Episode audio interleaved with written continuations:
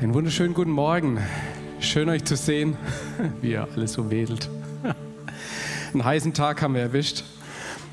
Aber ich freue mich richtig, nochmal heute predigen zu dürfen. Ist mir ein Privileg, ist mir eine Ehre. Und ich habe heute nochmal ein Thema mitgebracht, was ich überschrieben habe mit Bereit für die Zukunft. Heute soll es darum gehen, wann wir bereit sind für die Zukunft und wie wir bereit sind für die Zukunft. Und wir schauen uns da heute einen Text an, der mich und uns beide als Ehepaar auch schon viele Jahre begleitet. Der steht in Jeremia, da kommen wir gleich dann hin. Und es ist ein historischer Text aus den Propheten und trotzdem ist er noch so relevant für heute und so relevant für unseren Alltag. Und da möchte ich euch heute mit reinnehmen.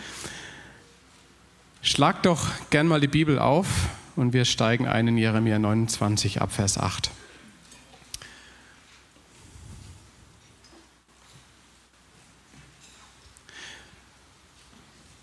Denn so sagt der Herr Zebaoth, der Gott Israels, lasst euch von den Propheten und den Wahrsagen in eure Mitte nicht betrügen und gehorcht nicht euren Träumen, die ihr träumt. Denn sie weissagen euch falsch in meinem Namen, ich habe sie nicht gesandt, sagt der Herr. Denn, so sagt der Herr, wenn für Babel 70 Jahre erfüllt sind, dann will ich euch besuchen und will mein gnädiges Wort an euch erfüllen, dass ich euch wieder an diesen Ort zurückbringe. Denn ich weiß, was für Gedanken ich über euch habe, sagt der Herr. Gedanken des Friedens und nicht des Leidens, um euch eine Zukunft und eine Hoffnung zu geben. Und ihr werdet mich anrufen und hingehen und mich bitten, und ich will euch erhören. Ihr werdet mich suchen und finden. Denn wenn ihr mich von ganzem Herzen suchen werdet, dann werde ich mich von euch finden lassen, spricht der Herr, und werde eure Gefangenschaft wenden und euch aus allen Völkern und von allen Orten sammeln, wohin ich euch verstoßen habe, sagt der Herr, und werde euch wieder an diesen Ort bringen, von dem ich euch wegführen ließ. Spannender Text. Ähm, möchte euch mit reinnehmen, wo stehen wir denn? Jeremia ist ja so einer der großen Propheten. Und er lebte so ungefähr 627 bis 570 vor Christus. Und eines so der zentralen, der großen Ereignisse, die im Jeremia beschrieben werden, ist eben die Eroberung von Jerusalem, ja, wo der Nebukadnezar, der große babylonische Herrscher, 587 vor Christus die Stadt erobert, plündert, ausraubt Dabei geschieht unendlich großes Leid und Gewalt und der Großteil der Menschen werden verschleppt und äh, geführt nach Babylon. Und nur ein Überrest bleibt in Jerusalem zurück. Und was echt auch heiß ist, dass Jeremia auch direkt beschreibt, warum das geschieht. Ja? Er beschreibt, dass es ein Gericht Gottes war. Weil ähm, sein Volk den lebendigen Glauben verlassen hat. Ja, sie sind einfach nicht mehr Gott nachgefolgt, sind ihre eigenen Wege gegangen. In Jeremia 2 steht dazu, denn mein Volk tut eine zweifache Sünde. Mich, die lebendige Quelle, haben sie verlassen und machen sich hier und da ausgehauene Brunnen, die doch riesig sind und kein Wasser geben. Also sie suchen einfach nicht mehr nach Gottes Weg, schaffen sich eigene Dinge, aus denen sie Kraft und Orientierung schöpfen. Und als Strafe ist dann eben diese Eroberung von Jerusalem, ja, und diese Verschleppung. Weil äh, in Jeremia 6 steht auch, das ist eine Stadt voller Unrecht, von lauter Unrecht, ja. Und da liegt Gottes Strafe drauf. Und ich weiß nicht, was das so mit dir macht, wenn du so von Gottes Gericht, von Gottes Strafe hörst. Ich persönlich finde es richtig krass, ja. Ich meine, einerseits kannten sie Gott, andererseits sind sie irgendwie haben sie Gott losgelassen, sind sie Gott nicht mehr gefolgt, haben die lebendige Quelle verlassen. Und trotzdem ist es richtig krass, dass so das ganze Volk, die ganze Stadt verschleppt wird nach Babel. Was ich auf jeden Fall sehr gut nachvollziehen kann, ist, dass es eine richtig krasse Situation ist. Ja? Ähm, voller Verzweiflung, voller Not, voller Orientierungslosigkeit. Und genau da schreibt dann Jeremia, der gerade in Jerusalem ist zu der Zeit, einen Brief an die Verschleppten nach Babel, dass die Zeit in Babel begrenzt ist und dass Gott sie wieder nach Jerusalem zurückführen wird. Mir sind zwei Sachen in dem Text aufgefallen, da möchte ich euch gerne auch am Anfang noch mit reinnehmen. Das eine ist ja, dass am Anfang steht der Herr Zebaoth. Ja, das ist ja so der Gottesname Zebaoth. Es gibt ja verschiedene Gottesnamen in der Bibel. Zebaoth steht für thronender Herr der Herrscharen, Mächtigkeit, Majestät. Das ist so ein krasses Wort ja in dieser Situation, dass es eigentlich was ist, wo Gott die Situation beherrscht, wo Gott sie unter Kontrolle hat, was die sich ja gar nicht vorstellen können. Ja, die sitzen in Not, in Sklaverei, der König wurde getötet. Und in so einer willkürlichen Situation benutzt Jeremia das Wort Zebaoth in diesem Text. Und auch spannend, ich weiß nicht, ob ihr es mal kurz mitgezählt habt im Text, ähm, steht ja sechsmal, wenn ich mich nicht verzählt habe, äh, sagt der Herr oder spricht der Herr drin. So als würde Jeremia sagen wollen, ähm, das müsste mir wirklich glauben, dass es Gott ist, der das sagt, ja. Und es ist nicht spannend eigentlich, dass wir drauf schauen müssen, was Gott sagt. Ich meine, die Umstände, die Dinge, die da passieren, die sind hoffnungslos, ja. Da gab es keine Perspektive nach vorne. Wenn du da nicht hörst, was Gott sagt, dann bist du eigentlich wirklich am Verzweifeln. Nur dadurch kommt ja die Orientierung, nur dadurch kommt der, ähm, der Sinn. Und das ist ja auch das, was wir heute auch suchen, ja. In den Krisen, in den schweren Zeiten der Welt ähm, nach Halt und nach Orientierung. Ich habe den Text ein bisschen drei geteilt, will euch da in drei Aspekte mit reinnehmen. Ähm, der erste Teil dieses Textes beschreibt ja so Gottes Plan. Ja? Und interessant ist, obwohl die ja in Babel sitzen und äh, nicht wissen, wie es weitergeht, hat Gott schon genau das Ende dieser Zeit festgesetzt. Genau 70 Jahre und wenn die rum sind, dann werden sie zurückgeführt, dann werden sie äh, freigelassen und können in ihre Heimatstadt Jerusalem zurückkehren. Und trotzdem auch spannend, dass es auch umkämpft ist, oder? Ähm, nicht nur von außen, dass sie halt äh, irgendwie da in der Not drin sind, sondern es gibt sogar falsche Propheten in ihrer Mitte, die sagen, ah, da könnt ihr euch nicht drauf verlassen und das ist nicht so, wie das jetzt äh, Jeremia sagt, das wird so nicht eintreten. Und sogar in, eigenen, in ihren eigenen Träumen konnten sich das nicht ausmalen, ja. Ähm, also wenn sie in sich reingehört haben, konnten sie sich einfach nicht vorstellen, dass es da was Neues gibt. Und im zweiten Abschnitt sehen wir Gottes Wesen.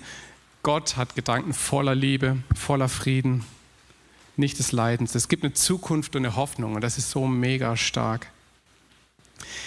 Und ich weiß nicht, ob ihr Jeremia schon gelesen habt, das ist ja wirklich ein Buch von vorne bis hinten, geht es um Sünde, um Bestrafung, und da kann man sich kaum vorstellen, dass Gott eigentlich ein gnädiger Gott ist an manchen Stellen, aber es sind echt so ein paar Schlüsselverse auch in Jeremia drin. Gerade zwei Verse weiter, äh, zwei Kapitel weiter lesen wir, dass Gott Israel zur Ruhe bringen will. Er hat Israel je und je geliebt. Und das ist einfach auch die Grundlage, dass sie aus Babel zurückkehren können. Und dann im dritten Abschnitt Gottes Verheißung. Ja? Sie werden zurückgeführt, sie werden gesammelt, können in ihre Stadt zurückkehren. Das ist das, was damals geschehen ist, ganz praktisch historisch. Ähm, das ist auch das übrigens, was wir heute auch in der Gegenwart sehen, wo auch Israel wieder gesammelt wird, ähm, nachdem sie über Jahrhunderte ähm, in die verschiedenen Länder dieser Welt zerstreut waren. Ganz konkret auch Aliyah machen heute nach Israel, nach der Staatsgründung. Da gehen wir heute nicht im Detail drauf ein, aber es gibt viele Verse auch in der Bibel, die das beschreiben, dass es nicht nur in Babel so geschehen ist, sondern dass es auch was ist, was ein endzeitliches Symbol und ein endzeitliches Zeichen der Zeit auch ist. Also wisst ihr, wenn wir uns das anschauen, das Thema Gottes Plan, Gottes Wesen, Gottes Verheißen, und ich finde es richtig stark und da kann man allein schon aus diesem Text so viel rausziehen, wenn man ihn nur liest. Und gleichzeitig wird es das so spannend, wenn wir wirklich gucken, okay, kann ich den für mich auch anwenden, gilt er auch für mich, ja? ähm, gilt er für uns als Chapel, gilt er auch für die, für die Gemeinde. Und das möchte ich heute Morgen mit euch tun. Und ich möchte euch kurz in diese Brücke mit hineinnehmen, die habt ihr vielleicht schon mal gehört. Ähm, die Brücke ist immer das, was mir so hilft, wenn ich so einen historischen Text lese und dann gucke ich an, okay, ähm, Gott schreibt hier, ich habe dich hier und hier geliebt. Das sagt in der Situation natürlich dann zu Israel, ja. Kann ich das auch für mich in Anspruch nehmen? Und diese Brücke, die ihr einfach in der Bibel findet, interessanterweise auch in Jeremia, auch in Jeremia 31, die habe ich euch einfach nochmal kurz mitgebracht. Einfach so als Zeichen davon, ja, das kannst du auch packen, kannst du auch nehmen und darfst es für dich und dein Leben anwenden. In Jeremia 31 beschreibt der Gott, er beschreibt der Jeremia diesen neuen Bund, der eingesetzt wird, ja, wo das Gesetz was vorher auf Gesetzestafeln stand oder was im äh, Tempel äh, umgesetzt wurde, jahrhundertelang, ja, wo das in das Innerste geschrieben wird, in die Herzen rein. Ja. Und das war was ganz Neues, dass das Gesetz nicht nur was zum Lesen ist und die Priester sind dazu da, das Gesetz einzuhalten und ähm, die Opfer darzubringen, sondern es kommt ins Innerste rein, für jeden Einzelnen persönlich. Und dass dann die Missetat vergeben wird. Also wir haben Vergebung der Sünden, wir haben die Kindschaft, Kinder Gottes zu werden. Jesus ist als Messias auf die Welt gekommen, gesandt zu den verlorenen Schafen Israels, sagt er von sich selber. Er sagt von sich, das ist der neue Bund in meinem Blut. Er bezieht, bezieht sich direkt auf Jeremia 31 und sagt, er ist der neue Bund. Und das ist dann das Wort, was um die Welt gegangen ist. Die Gemeinde der Heiden ist entstanden. 2000 Jahre später ist die Chapel entstanden. Ähm, und wir sind einfach, jeder von uns ist Teil von Gottes Plan geworden. Ja? Das wollte ich heute einfach nochmal in aller Kürze reinbringen, einfach zu sagen, okay, wir können das packen, was heute ähm, was wir heute in Jeremia 31 lesen und können das auch für uns in Anspruch nehmen. dass Gottes Plan, Gottes Wesen und Gottes Verheißung auch für uns heute gilt. Bleibt also nur die Frage, ob du bereit bist für die Zukunft. Ja? Ob du bereit bist für die Zukunft. Gottes Plan, mit dem möchte ich einsteigen. Mit Gottes Plan für dein Leben. Wenn du Gottes Plan in deinem Leben erleben willst, dann fängst natürlich alles damit an, dass du Gottes Kind bist. Gottes Kind wirst, ja, dass du sagst, okay, ich ergreife das. Ähm, ich habe mal mit jemandem gesprochen, äh, der hat mir von Jesus erzählt und das macht Sinn und das möchte ich in Anspruch nehmen. Da möchte ich ihn umkehren. Dass du sagst, okay, Jesus ist für mich gestorben, für meine Sünde auferstanden. Und dann gilt auch für dich persönlich das, dass Gott gesagt hat, ich habe dich je und je geliebt. Ich meine, er sagt auch in der Bibel, ich habe dich gekannt, bevor du geboren wurdest, die Mutterleib schon. Ja? Kannst du es für dich sagen? Mit allem, wie du bist, so von oben bis unten, mit allen Eigenheiten, mit allen Fehlern, mit allen Dingen, die in dir drin, wo du denkst, das wäre irgendwie auch anders cooler gewesen. Ähm, kannst du dich so annehmen? R.C. Sproul sagt in seinem Buch Gott wohlgefällig leben, ähm, schreibt er auch darüber. Er beschreibt so, dass diese Lebensumkehr, diese Wiedergeburt, das ist ja sowas Einmaliges, weißt du? Du kannst Gott annehmen und wenn du am Tag drauf nicht mehr leben würdest, dann wärst du im Himmel, ja? Da wärst du in der Ewigkeit. Du kannst in einem Moment Kind Gottes werden und gleichzeitig fängt er dann so dieser Prozess der Heiligung an, ja? Dass ähm, du immer mehr zu dem Menschen werden darfst, der Gott ehrt, dass Sünde, Süchte, Dinge, die in deiner Persönlichkeit drin sind, dass du von denen frei werden kannst. Und das ist echt so ein lebenslanger Prozess, ähm, bis du irgendwann bei Gott in der Ewigkeit bist. Und das will ich euch einfach heute Morgen auch bezeugen. Ich meine, die 19 Jahre, die ich jetzt in der, oder die wir auch in der Chapel hier sind, das war praktisch mein ganzes Erwachsenenleben auch, ja. Ähm, bin mit 19 hergekommen. Und wo ich auch erlebt habe, wie viel Gott einfach da an mir gearbeitet hat, all die Jahre. Wie ich so dankbar bin, dass ich nicht mehr der gleiche Mensch bin, der ich vor 19 Jahren war als wilder, unrasierter Student. Unrasiert bin ich heute noch. Ähm, da bin ich so dankbar. Da hat Gott Menschen gebraucht, da hat Gott Predigen gebraucht, da hat er Gemeinschaft mit Christen gebraucht, Mentoren, die mich begleitet haben, ja. Dass Gott so viel verändert hat. Und darauf, dafür will ich Zeugnis geben und darauf will ich dich auch dich einladen. Wir haben hier gerade jungen Menschen, BU, ähm, wir haben viele U-Basler, Teenie, junge Erwachsene Encounter in der Gemeinde. Geh diesen Weg, such danach, dass Gott dich verändern darf. Ja? Hey, und da gibt es Dinge, die dir falsche Ratschläge geben. Ja? Ich weiß nicht, ob es bei dir vielleicht die schlauen Bücher sind, die schlauen Professoren, die Influencer. Ich weiß nicht, was du um dich rum hast. Guck echt nach der Quelle, wo wirklich die Weisheit herkommt. Ja? Und vielleicht gibt es auch die Träume in dir drin, äh, wie wir es auch im Text gelesen haben, die dich auch nicht zu Gott hinweisen. Ja? Wo du vielleicht irgendwie von Dingen noch frei werden musst oder wo du Emotionen drin hast, die einfach nicht Gottes Wahrheit entsprechen. Vielleicht nicht dir gegenüber, ja, dass du sagst, ich kann mich so nicht annehmen. Dann guck dir echt nochmal an, was Gott zu dir sagt, dass er dich annimmt und dass er dich so wunderbar gemacht hat. Wisst ihr, uns geht heute Morgen auch gar nicht darum, dir jetzt die eine konkrete Antwort auf die eine konkrete Frage zu stellen. Ob du am richtigen Weg bist, ob du Gottes Plan hast, das kann ich auch gar nicht. Euer Leben sind so vielfältig. Jeder geht seinen eigenen Weg mit Gott ob du die Zeit mit den richtigen Dingen verbringst, äh, verbringst, ob du vielleicht deiner Familie, deiner Partnerschaft genug Zeit und Aufmerksamkeit schenkst, wie viel du in deinen Job investieren sollst, ob du Karriere machen sollst, ob die Beziehungen, die Freundschaften, die du hast, ob sie richtigen sind. Das kann ich dir heute Morgen alles gar nicht beantworten. Aber wir haben den Heiligen Geist in uns und der wird zu uns sprechen und der spricht auch zu dir und der wird auch jetzt, während wir ähm, durch die Predigt gehen, zu dir sprechen. Was ich mitgebracht habe, sind ein paar Leitfragen, die du dir anschauen kannst die dir vielleicht helfen können, ähm, zu gucken, ob du am richtigen Weg unterwegs bist. Die Dinge, die dich beschäftigen, sind die im Licht von Gottes Wort richtig oder falsch? Wir lesen so viel konkrete Dinge, was wir tun können, wo, wo Gott sagt, da liegt Segen drauf, wenn du das tust. Und äh, schau dir einfach die Dinge an, wie sie sich auf dein Glaubensleben auswirken. Ja? Ziehen sie dich weg von Gott? Ziehen sie dich weg vielleicht von Gemeinschaft mit anderen? Wenn du Dinge priorisierst, die viel Zeit in Anspruch nehmen, ja? Was sind die richtigen Dinge? Ein dritter Punkt auch sehr wichtig. Wie wirkt sich denn auf die Menschen aus, für die du Verantwortung hast? Ja, vielleicht für die Frau, für die Kinder, für die Eltern, mit denen du vielleicht ein bisschen mehr Zeit verbringen solltest, weil sie schon alt sind. Oder für andere Menschen, die dir Gott anvertraut hat. Was sagt dir Gott auch im Gebet? Und was ich auch schon viel erlebt habe, was sagen dir Geschwister im Glauben, mit denen du dich darüber austauschst? Ich glaube, gerade in der, ähm, wenn du mit anderen Christen unterwegs bist, das ist so wertvoll.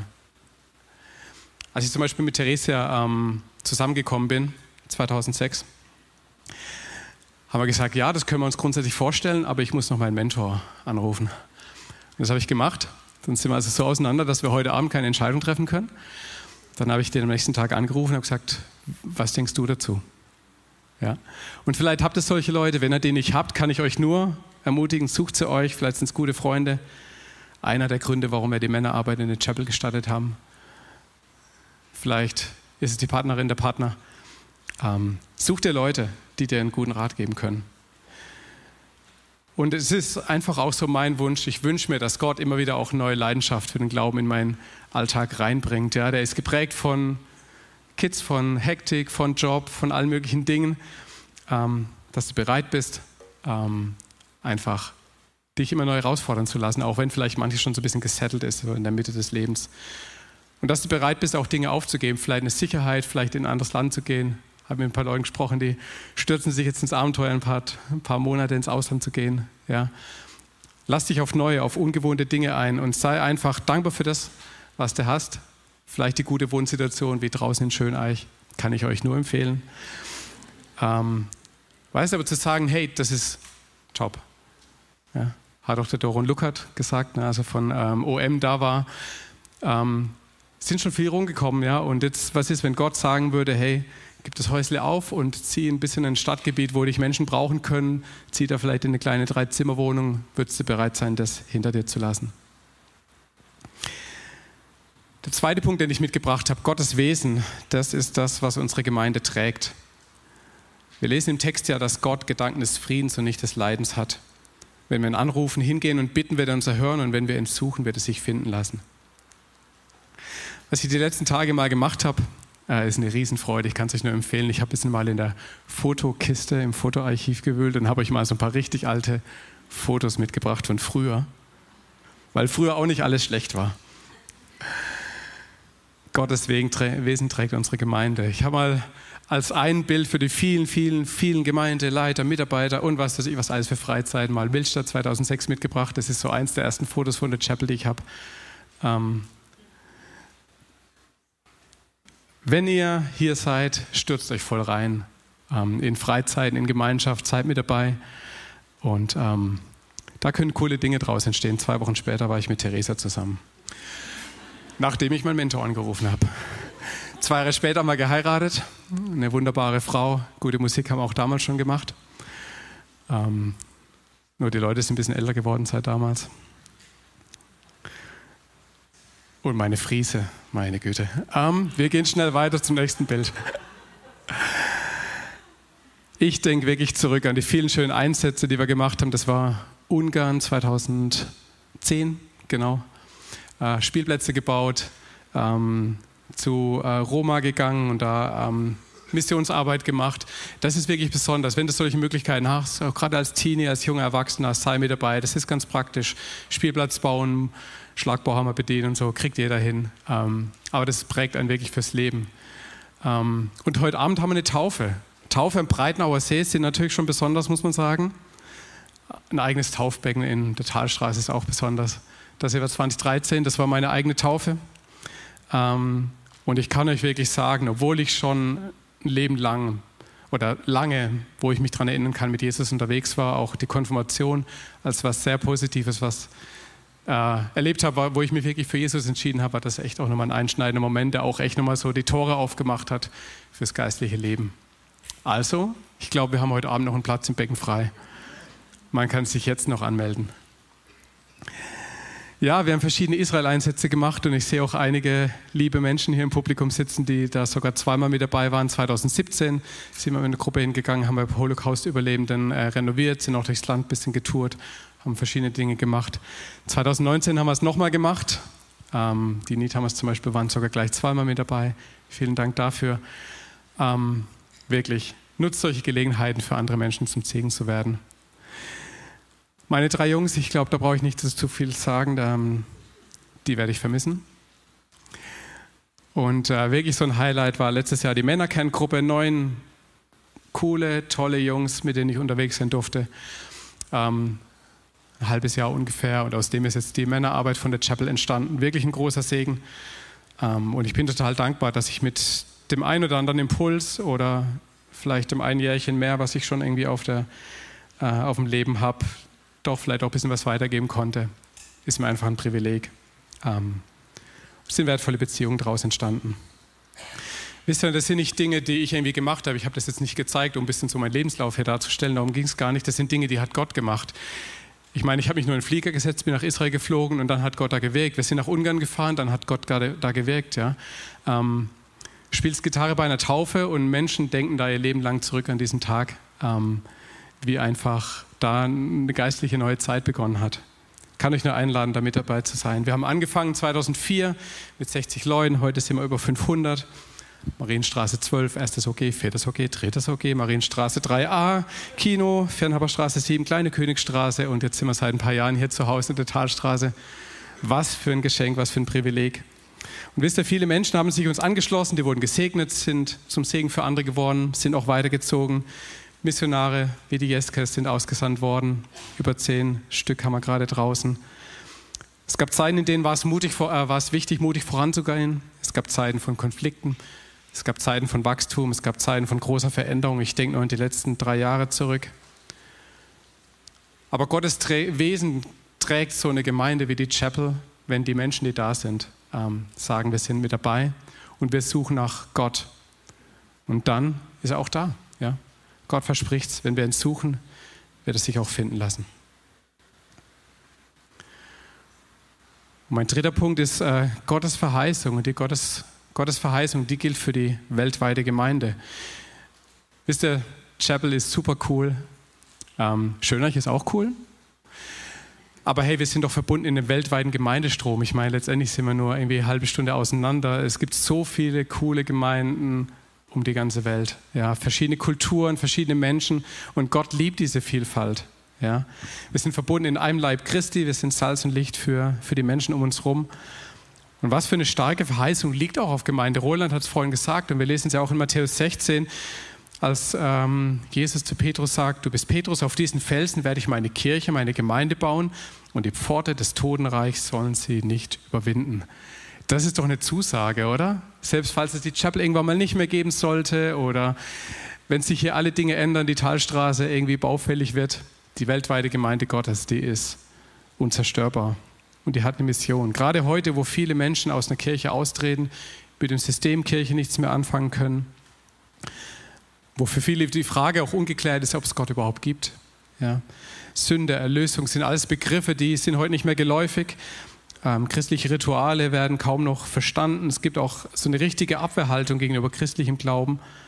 Und wer am Glauben festhält, der wird ja heute schon fast belächelt als hilfsbedürftig. Ja. Ich habe äh, im Urlaub auf Korsika ein schönes Buch gelesen, äh, Gemeinde mit Mission von Philipp Bartholomä und Stefan Schweier. Kann ich euch nur sehr empfehlen. Die bezeichnen das Ganze so als nachchristentümliche Gesellschaft, wo einfach so der christliche Grundwasserspiegel, den es all die Jahrzehnte gab, so in den 70er, 80er, 90er, Nuller Jahre, ja, wo der so abgenommen hat und wo immer wieder, immer weniger eigentlich so selbstverständlich wird. Und wenn du mit Leuten sprichst über Gott und über Sünde, dann ist es komplett fremd. Ja? Und umso wichtiger ist es doch eigentlich, dass wir uns Fragen stellen, als ja, weltweite Gemeinde, als Gemeinde in Deutschland, wie wir diese Menschen erreichen. Ja?